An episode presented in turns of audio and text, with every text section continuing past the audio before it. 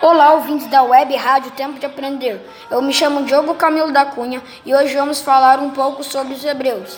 Eu estou com dois alunos da Escola de Educação Básica Bertino Silva, Isaac e Cleverson. Fique com o intervalo.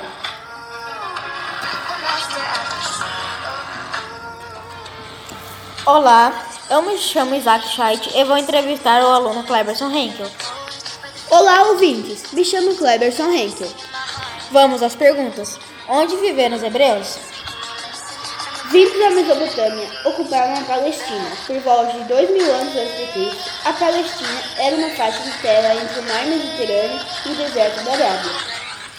Como era organizada a sociedade entre eles?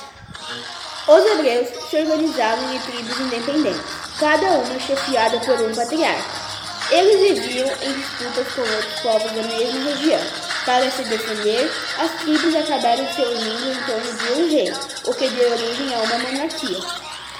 Explique qual era a religião deles.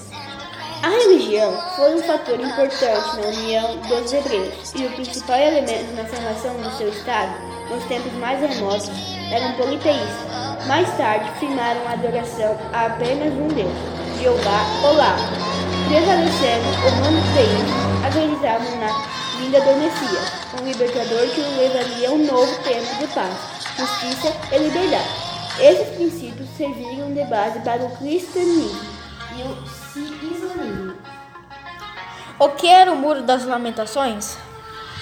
O Muro das Lamentações, ou Muro Ocidental, é o segundo local mais sagrado do judaísmo, atrás somente do vento santos, no Monte do Templo. Então, esse foi o nosso trabalho sobre os hebreus.